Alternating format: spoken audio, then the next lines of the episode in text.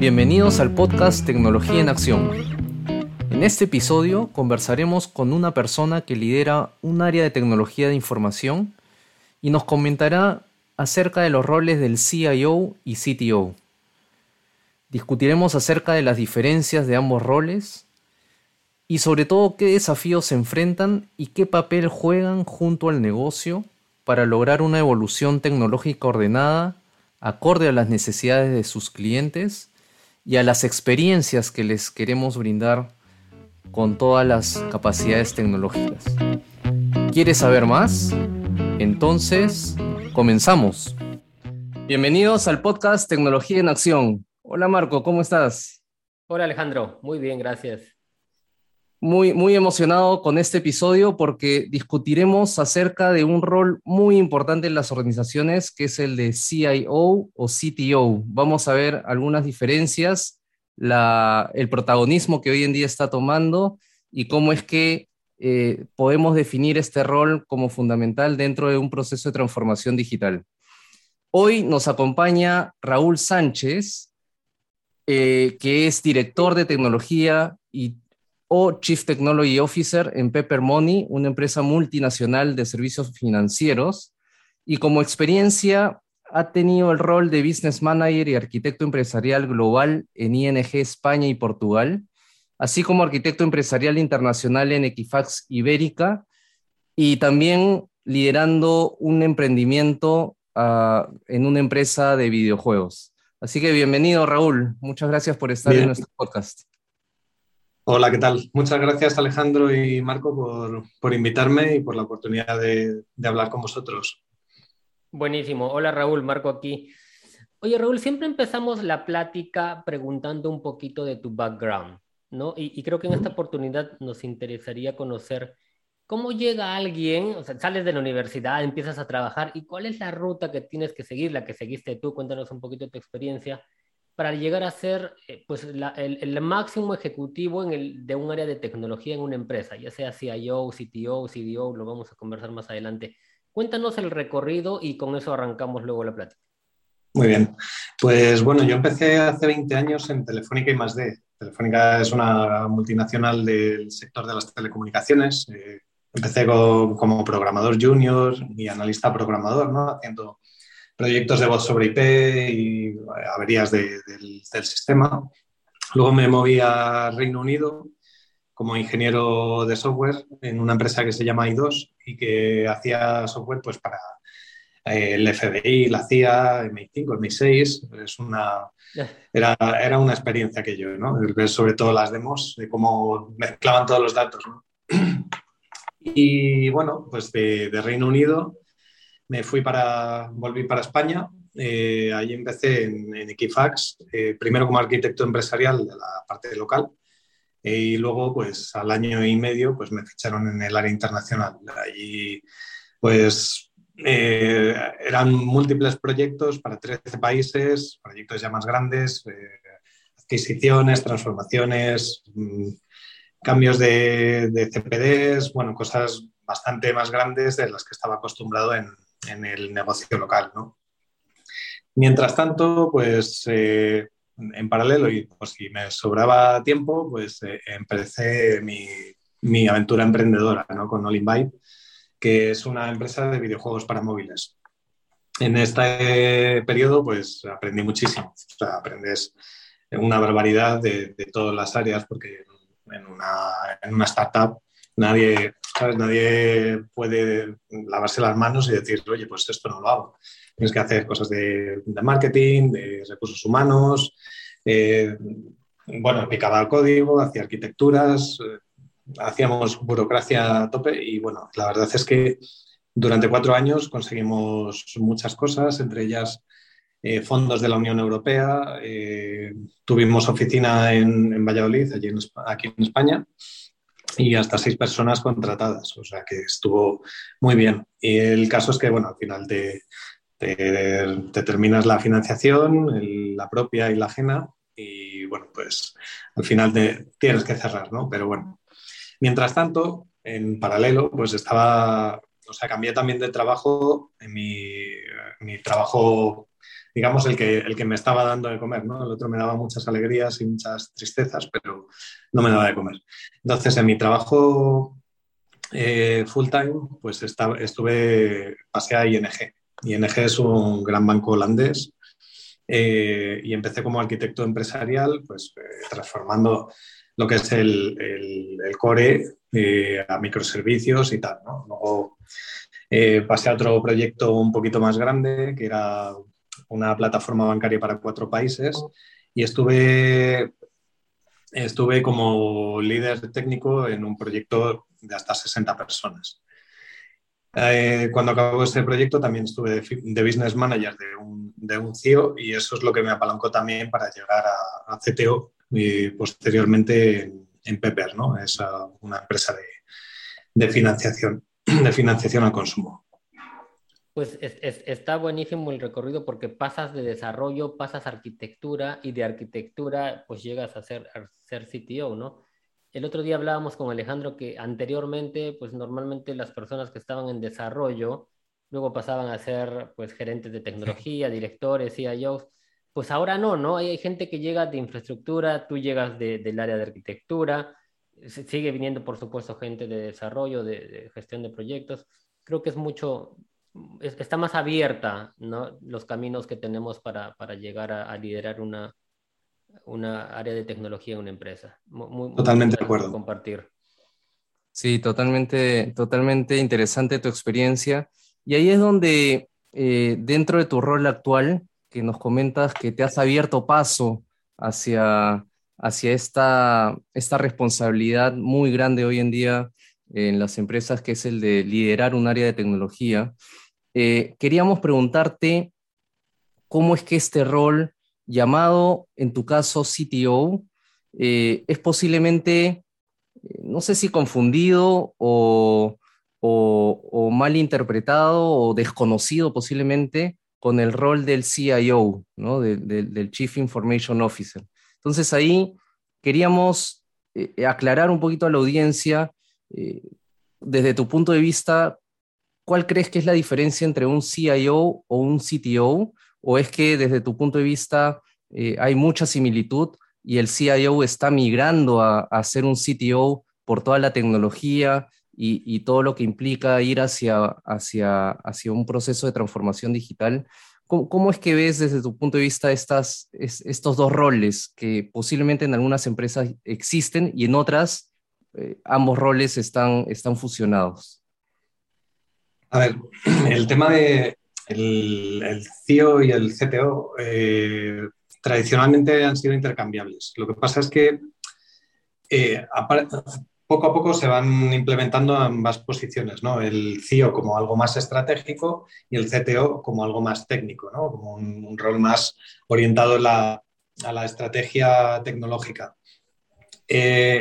Al fin y al cabo, el, rol de los dos es el, es el, objetivo último de la empresa, el dar valor y el, poder seguir adelante o, darle a la, empresa las capacidades necesarias para poder, para poder desarrollar una estrategia tecnológica. Al final, eh, no buscas en sí los roles, buscas las capacidades que, que, se necesitan en esos roles.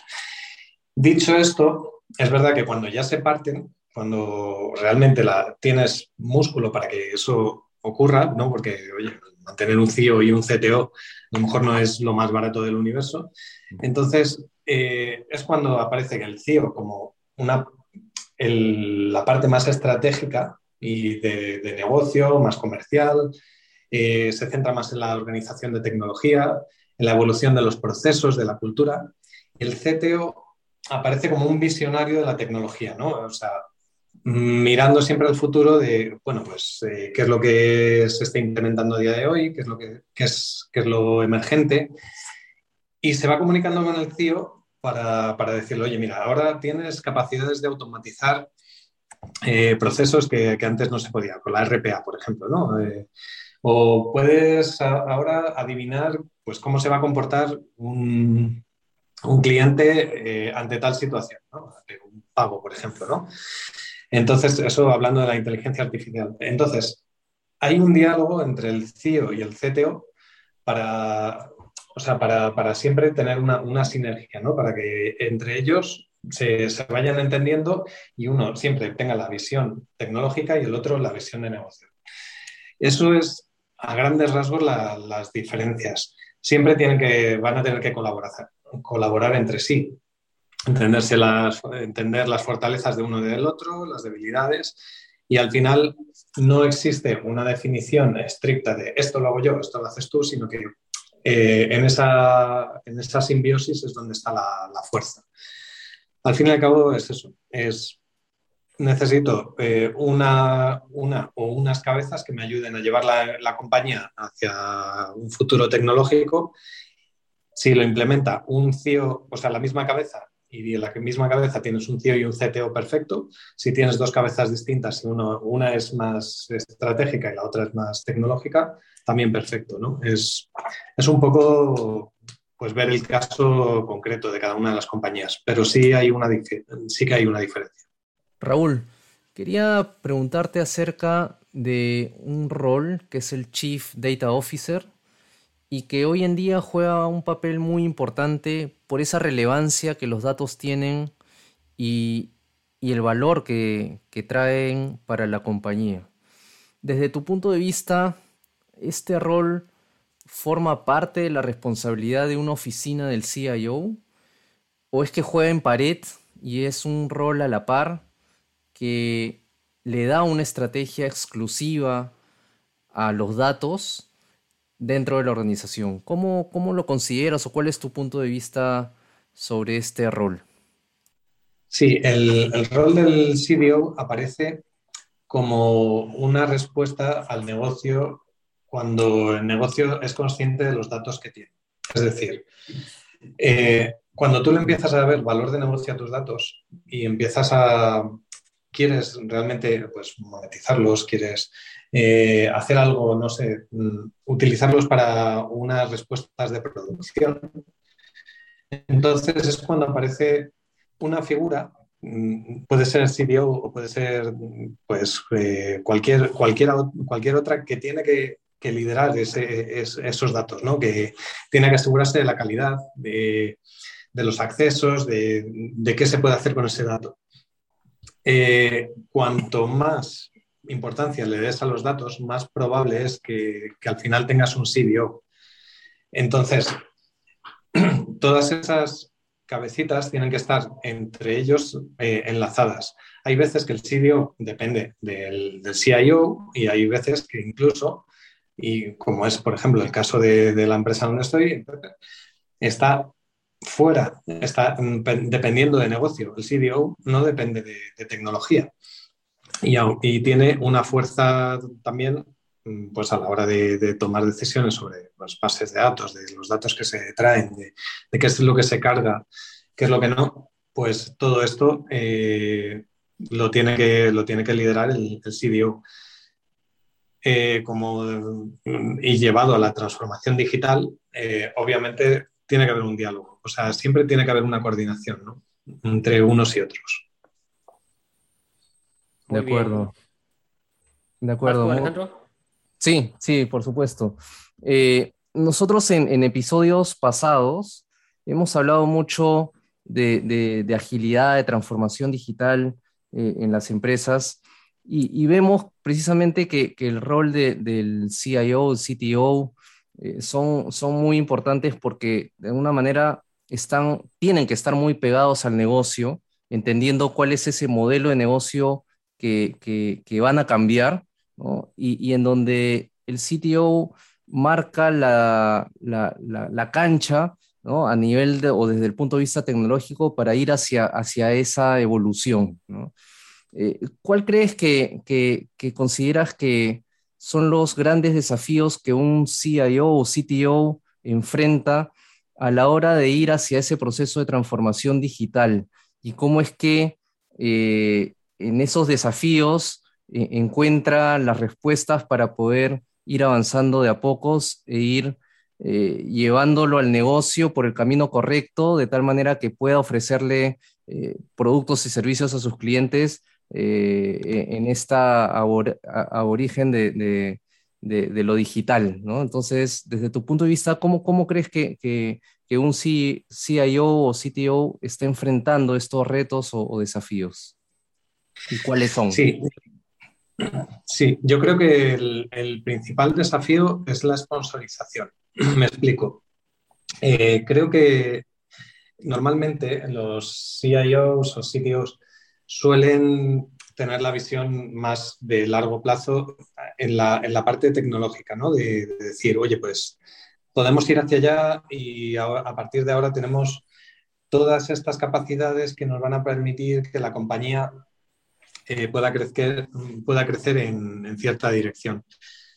Pero todo esto no te sirve de nada si no está sponsorizado por, por el negocio. Me explico. Entonces, tienes eh, CIO, CTO con una visión futurista y un, a lo mejor un CEO, un CEO eh, pensando en el negocio tradicional. Eso no te sirve, eso no, no va a funcionar en sí, va, a costar mucho, va, o sea, al final necesitas que el CEO compre, entre comillas, compre esa, esa transformación, ese camino y sea el que sponsorice y el que haga cascadear esa transformación al resto de los departamentos. Es decir, al final tú vas a necesitar que finanzas mm, entienda que, es, que estás transformando digitalmente. Vas a necesitar que recursos humanos sepa exactamente qué tipo de perfiles necesitas ahora, que a lo mejor ya no te sirven los, los que tenías antes. Necesitas que riesgos sepa que ahora tiene la capacidad de mm, hacer modelos con inteligencia artificial, con data mining y tal necesitas pues que todo el mundo esté alineado. Eso el, CIO y el CTO no lo pueden hacer solos por sí mismos. O sea, yo cojo, me, monto aquí un data warehouse, no se lo digo a nadie y no sirve para nada. he tirado el tiempo y bueno, me lo habré pasado muy bien, pero no, no, he conseguido nada. Entonces, eso tiene que estar siempre comprado y sponsorizado por el CEO. A partir de ahí, cuando ya, ya tienes mm, la sponsorización, te vas a enfrentar a otros problemas, que son las nuevas tecnologías, ¿no? Es, tu, equipo en realidad está capacitado para enfrentarse a una subida a la nube, a desplegar unos, un Kubernetes o unos microservicios. A lo mejor no. A lo mejor tienes que recapacitar, o sea, eh, realinear o mm, enseñar a tu equipo a utilizar esas nuevas tecnologías. A lo mejor tienes que atraer talento nuevo. Eh, o incluso tienes que reorganizar el departamento, ¿no? Es, bueno, esta gente en realidad me va a seguir el ritmo y va a participar de esta, de esta transformación o realmente se van a quedar atrás. Entonces, a partir de, tomar conciencia de todas esas, eh, de, de, tu realidad, ¿no? te empiezas a enfrentar a distintos problemas.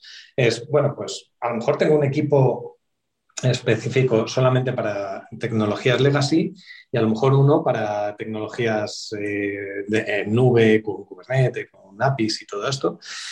Y, o a lo mejor los voy mezclando, ¿no? Y voy haciendo que, entre ellos pues, se vayan dando feedback y al final tengo un equipo muy rico. Todo eso, ese es, es, el tipo de, de problemas que, con los que te enfrentas. Y errores vamos a cometer todos. Es decir, hay que ser resiliente y hay que entender que cuando te enfrentas a nuevas tecnologías no te va a salir perfecto todo a la primera. Entonces, es importante la formación del equipo y tuya propia. Es importante el apoyarse en gente que ya sepa. Y es importante que tus jefes sepan que a lo mejor no lo vas a hacer todo perfecto a la primera porque mm, somos humanos, básicamente. Entonces, metiendo todo esto en la coctelera, te sale una organización que, a la cual, pues, a lo mejor le tienes que dar un, toque más cultural, como pues meterte pues, metodologías como Agile o, bueno, eh, irse escapando un poco del modelo tradicional en cascada, porque estas son las que te van a dar la, posibilidad de enfrentarte a problemas de manera incremental, de, poder corregir en el momento que, te, que más te has equivocado, ¿no? Es, oye, pues esto lo hemos hecho mal o no era lo que se esperaba. Bueno, pues lo meto en el siguiente sprint y en 15 días está, está reparado, ¿no? Todo este tipo de transformación que es es transformación digital y a la vez es transformación cultural, ¿no? Va todo unido. Entonces es un poco ese punto, eh, es ahí donde, donde empiezan los challenges, ¿no? Bueno, pues estamos transformando un negocio tradicional que siempre se ha hecho todo exactamente igual, que tiene sus problemas, también tiene sus ventajas, pero tiene sus problemas y vamos a encontrarnos y enfrentarnos a nuevos problemas. Todo eso necesita resonar, o sea, el, bueno, va a haber ruido y van a ocurrir cosas, necesita resonar la cabeza del CIO. Y, y luego, pues eso, la nueva organización, cuando ya te haces agile y, dices, bueno, pues esto, empiezas a demostrar que eso funciona, es el momento de decir, bueno, pues ahora cojo y esto lo extrapolo al resto del negocio, ¿no? Y hago que todo el, resto del negocio sea allá. Pero eso, bueno, pues una vez hayas mm, demostrado que lo tuyo funciona, ¿no? Eh, más o menos son, son los, desafíos que, que nos podemos lo Muy bien, bien, bien no, no, puedes transformar una empresa, por más que seas el CIO y pues tengas mucha influencia y, te pongas tu sombrero de comercial y quieras vender el proyecto de transformación, si no consigues que esto venga con el sponsor del CEO y de toda tu capa de C-levels, es, es muy difícil avanzar. Pero una vez que la decisión se toma, normalmente son los equipos de tecnología a quien se le, se le encarga pues hacer el roadmap de todos estos proyectos que van a soportar la transformación y como tú bien lo resumes, primero tienes que voltear a ver, pues, qué tienes tú en, qué tienes de capacidades construidas en tu organización, ¿no? Y si con lo que tienes construido al día de hoy vas a ser capaz de, de, de responder al reto. Y dentro de estas capacidades, y de hecho son temas que ya hemos venido platicando, hablábamos mucho de, de DevOps, y como DevOps, pues soportaba la parte de agilidad, otra de las capacidades de las que hemos platicado es justamente este tema de agilidad, donde no solamente está el área de tecnología involucrada, sino que tienes que empezar a hablar con, el negocio, con marketing, con comercial, ¿no? Y la nube, hablamos en, el capítulo pasado de, oye, está bien, ahora no, no voy a empezar a provisionarme de hardware cuando puedo irme directamente a la nube y empezar a probar y empezar a hacer y a escalar y ser mucho más rápido en la entrega del producto. Y, hay una capacidad que tú la has mencionado, que aún no hemos podido platicar de ella, viene más adelante, que es el tema de los datos, ¿no? Y el poder de la información y cómo estructurarla, cómo empezar primero a, entender qué datos tienes, qué datos recopilas, cómo los utilizo mejor, cómo estos datos me van a ayudar a cambiar la experiencia con mi cliente al final. Esa es una capacidad que también tienes que construir. Entonces, eh, lo que tú me estás diciendo es, como líder eh, de la parte tecnológica del proceso de transformación, tengo que asegurarme que tengo estas capacidades construidas y si no las tengo, las tengo que empezar a construir. Caso contrario, pues voy a tener una, una llanta baja, ¿no? Y no, no, no va a ser posible llegar al, destino de la mejor forma. ¿Coincides tú con esto? ¿Estoy olvidando alguna capacidad que consideres relevante que, que sea uno de los pilares, o, según tú, para la transformación? Mm, no, yo creo que, lo has resumido muy bien. O sea, el eh, DevOps es, fundamental. Es verdad que, en eso va a pivotar la agilidad. Eh, el tema del hardware, hay un punto, bueno, que, a lo mejor, a ver, cuando se habla de, llevar a la nube y dices, no, yo ya no vuelvo a gastar nunca en hardware. Bueno, eso puede ser verdad, puede ser mentira, ¿no? Yo acabamos de hacer actualmente en nuestra empresa un desembolso muy grande en hardware, pero es fundamentalmente porque no te da tiempo a llevarlo todo a la nube. Entonces dices, bueno, eh, que tengo los sistemas que, echan humo y necesito, ¿no? Eh, o sea, como, como medida táctica, a lo mejor es el, o sea, sí que puedo invertir, ¿no? O incluso puedes pensar, oye, pues mira, tengo tanto legacy on-premise que me, interesa más eh, pues mantener lo que tengo eh, con mejor hardware y luego irme llevando cachitos a la nube y tomarme mi tiempo, ¿no? Eh, o sea, que tampoco no se puede ser talibán en el sentido de, bueno, pues es que nunca más voy a comprar hardware, ¿no? no, no, pues no, Y de hecho yo me refería al balance este, pero tú hablabas de contenedores, ¿no? Y, tienes que empezar a manejar al menos la tecnología por si decides llevar alguna porción de, tus aplicaciones a la nube, tienes que preparar a tu equipo para manejar esa tecnología. O sea, los mundos son distintos. Exacto. Tiene que haber una transición. Sí, sí, tiene que haber una transición y tiene que haber eso, una, formación del equipo, ¿no? Porque ahora mismo, pues si el, si el equipo solamente piensa en premis, eh, lo siguiente que te va a salir, por mucho que te esfuerces, por mucho que, que hayas intentado nada, va a ser algo premis. O sea, la cabeza de la gente va a estar ahí. Entonces, es ir metiendo también elementos de transformación. Pues si no tienes eh, figura de arquitecto, pues a lo mejor un arquitecto que vaya orientando al equipo ¿no? y, que vaya eh, haciendo de, punta de lanza y, vaya llevando el equipo a la nube, a donde tú, a donde realmente pues, eh, vas a poner el foco. ¿no?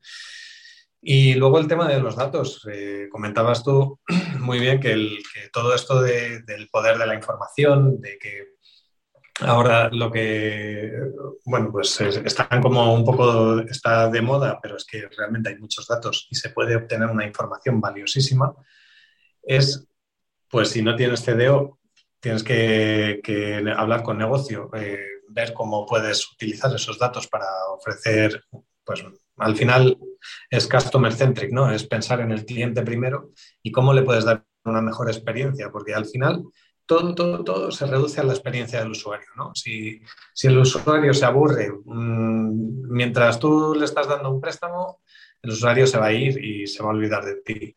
Si el usuario ve que aquello fluye y que al final tú le das un préstamo y no le molestas mucho, le, has escaneado el DNI o se te ha dado cuatro datos y dices, oye, pues sí, te voy a dar un préstamo. Pues el usuario estará contento. Entonces, todo eso eh, se basa en datos y, en todas las tecnologías que, bueno, pues que, realmente dan, dan pie a, que, a poder utilizar esos datos, ¿no? Eh, es eso, con data mining, con base de datos no relacionales, con, bueno, pues, eh, inteligencia artificial, eh, bueno, pues un, set de, tecnologías que están ahí, pues, pero el, fin último es la experiencia del usuario, es ayudar a negocio a que ese usuario sea, se fidelice y al final es, entregar valor, o sea, y el, y el, valor está ahí. Y luego, luego, después de todo eso, es cuando empiezan a llegar los números, ¿no? Que te empiezas, empiezas a ver que el, pues, el balance de la empresa empieza a subir, que, que, cada vez tienes más eh, la cuenta de pérdidas y ganancias, pues, oye, pues tenemos, más ganancias este, año, este, este mes, ¿no? Empiezas a ver aquello como, Y bueno, hay que controlar también los costes, que, si no, eh, una cosa sin la otra tampoco, tampoco va, a funcionar, ¿no? De acuerdo. Muy, muy, interesante, Raúl. Y, y, y, mire, ya, ya para ir cerrando quizás nuestra conversación, aquí hay mucho por hablar definitivamente desde tu rol como CTO eh, tienes que orquestar muchos, muchas, muchos equipos, muchas áreas, tienes que estar muy pegado al negocio para entender qué es lo que desea, eh, ser un asesor también hacia el negocio de, cómo es que ellos pueden lograr eh, captar mayor valor de sus clientes a través de la tecnología. Y es ahí donde, ya para ir cerrando, quizás nos puedas comentar cuáles son esas habilidades que un CIO o un CTO debe de tener para poder eh, llevar adelante tanto a su equipo como poder interactuar con el negocio eh, de manera efectiva y que te entiendan, sobre todo cuál es esa tecnología que le va a dar mayor valor al negocio y, puedan, puedan como decías tú eh, en nuestra conversación. El tema es sobre todo la comunicación. O sea, creo que la capacidad que tiene que tener un CTO o un CIO es eh, comunicarse, es la capacidad de, expresar qué es lo que está pasando dentro del departamento eh, hacia afuera y, expresarse también de hacia adentro del departamento, qué es lo que necesita el negocio. ¿no? Eso, eso es fundamental. Hay muchas vías de comunicación, hay muchos, muchos canales y, bueno, y, métodos o formas de comunicar. Por otro lado es también la, escucha activa, es decir, tienes que entender muy bien qué es lo que, es lo que está viniendo de negocio, ¿no? qué es lo que necesita negocio para poder actuar en consecuencia. Y luego visualizar junto con negocio dónde, dónde quiere estar la, empresa.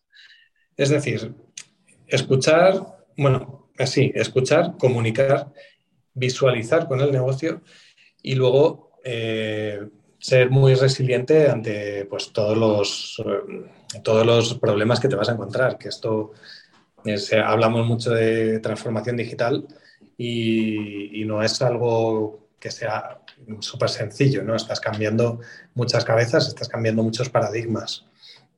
Eh, a todo esto hay que sumarle, pues también hay que tener la capacidad de, aprender, o sea, de, autoformarse, eh, transmitirlo al equipo, ¿no? Porque estamos, vivimos tiempos exponenciales y eh, lo que tú sabes a día de hoy no te sirve dentro de un año y a lo mejor no te sirve hasta dentro de, dos meses. ¿no? Entonces, la formación continua, el invertir en uno mismo para aprender, para formarse, es el punto en el que tú te revalorizas como profesional, revalorizas el equipo y eso, insisto, eso luego se ve en los números inmediatamente, ¿no? Bueno, a lo mejor Mm, no inmediatamente, pero tú sí que se, vas a ver un retorno en la cuenta de resultados porque el equipo va a estar más, más preparado, porque el equipo va a saber reaccionar mejor ante, las, eh, ante los problemas y eso pues mm, va a crecer de manera exponencial igual que crece la formación. Entonces, hay muchas habilidades allí que hay que ir trabajando pues para, para ir llevando el, equipo hacia adelante. ¿no? la capacidad de multitarea, aunque digan que no existe, mm, siempre hay maneras de llevar eh, distintos tracks o distintas formas. ¿no? Yo, por ejemplo, utilizo eh, la metodología GTD, Getting Things Done, y a mí me ayuda mucho a, tener mm, pues muchos proyectos en paralelo y saber exactamente en qué punto están. Y aparte que no se me olvide nada, que yo de memoria ando fatal. O sea, esto sin ninguna duda, pero no se me olvida nada porque llevo la, metodología rajatabla. ¿no? Entonces, creo que hay muchas capacidades que son, son necesarias para, llevar para llegar a, buen puerto. Y, no solamente en el, en el rol de CIO, ¿no? Creo que lo que has comentado tú lo puedes ir aplicando durante todo tu camino, ¿no? E, e, el tema de, pues, siempre prepararte para lo que viene, para lo que estás haciendo, para el siguiente paso, el, el tema de, de comunicar. Cuando llegas a, a, CIO, se lo digo por la experiencia también, pues al final terminas negociando, terminas vendiendo tus proyectos, terminas convenciendo, ¿no? Y, de repente con la autoridad de que eres la persona que, más o menos le entiende la tecnología y, que sabe cómo la tecnología le va a ayudar al beneficio común que al final es la empresa, ¿no? Que, tu empresa crezca, que pase a la siguiente etapa. Creo que este, está, está muy bueno. Eh, leía yo en, un libro que hablaba de transformación digital que había tres, razones principales por las cuales las empresas decidían transformarse, ¿no? La primera la comentaste tú cuando quieres cambiar la experiencia con el cliente y que el customer centric, creo que la mayoría va, va por allí, pero cuando eres una empresa B2B, y, no tienes una relación directamente con, con, tus clientes, o sea, no eres un B2C, pues existe eh, otra, otra razón que es cambiar tu manera de operación, o sea, tu, backbone operacional, que muchas veces está eh, dedicado a, grandes procesamientos en batch y sistemas legados, pues cambiar esto y, y al final te, te permite ser mucho más rentable y, la tercera, y que casi nadie la hace, es pues transformar el modelo de negocio, ¿no? Muchas de las empresas eh, pues deciden transformarse en el modelo de negocio y eso los va a empujar a transformar la tecnología. Creo que eh, al día de hoy muchas empresas están tratando de llegar a, los, a sus clientes con canales digital, digitales de distinta forma, estar más, más orientados a ellos y de repente esa es la principal razón que está haciendo que toda esta movida tenga tanta relevancia al día de hoy. Creo que lo que nos has contado, Raúl, ha sido muy bueno para la audiencia. Las personas que están llevando áreas de tecnología, que están en roles de arquitectura, que están empujando lo digital en, sus empresas, creo que les va a servir muchísimo la plática. Agradezco mucho de tu tiempo. Gracias a vosotros. Un placer, conversar contigo. Eh, y nada, esperamos tenerte en alguna otra oportunidad más adelante, de repente tocando otro tema. Sí, muchas gracias. Gracias, gracias, Raúl por tu tiempo. Listo, muchísimas gracias. Nos vemos. Muchas gracias. Chao, chao. En este episodio nos acompañaron Marco Guillén, Alejandro Choi y Raúl Sánchez. Y este episodio llega gracias a Waki, la primera comunidad que te da préstamos online. Ingresa a www.waki.com.pe y solicita tu préstamo hoy desde 500 soles. Síguenos en Facebook como Waki Comunidad Financiera.